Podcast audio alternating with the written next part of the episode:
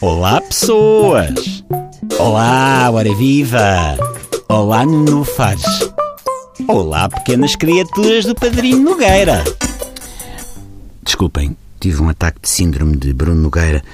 De estar a fazer a peça de teatro com ele. Foi qualquer coisa que o Bruno pegou no camarim. Ui! Vá de reta, vá de reta, vá de reta, mas já passou, já passou. Natal, Natal, Natal. Natal para mim é sobretudo duas coisas: receber piugos, que davam para calçar toda a população chinesa até 2020, e bacalhau. Mas é mais bacalhau do que os piugos.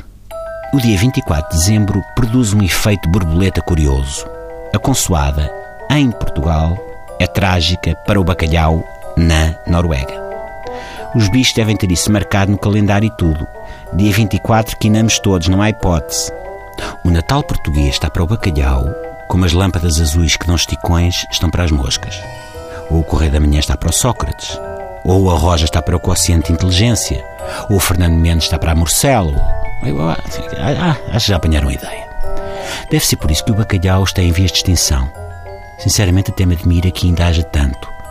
Desconfio que muita aposta do lombo que anda aí já tem pouco bacalhau e muito delícias do mar.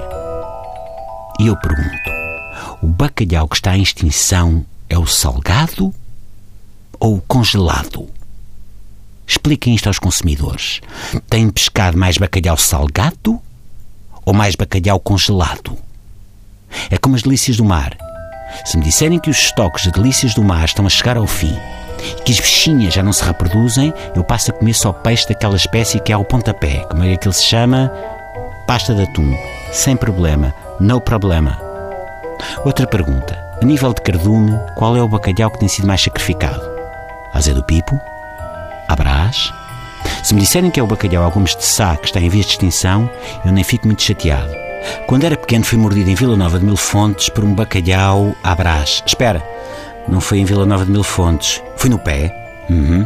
Fiquei com ele todo inchado e passei a ir à água com croques e joelheiras. Agora, se me dizem que é, digamos, o bacalhau com natas que está em vias de levar sumiço, ah, eu aí não respondo por mim.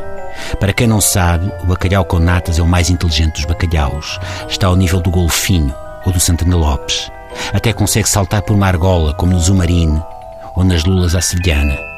O único bacalhau que não anda preocupado com a ameaça de extinção é o bacalhau espiritual. É muito zen. Por ele está tudo sempre na boa. Isso não é mau. É caso para dizer que o bacalhau está por um fio de azeite. Até amanhã.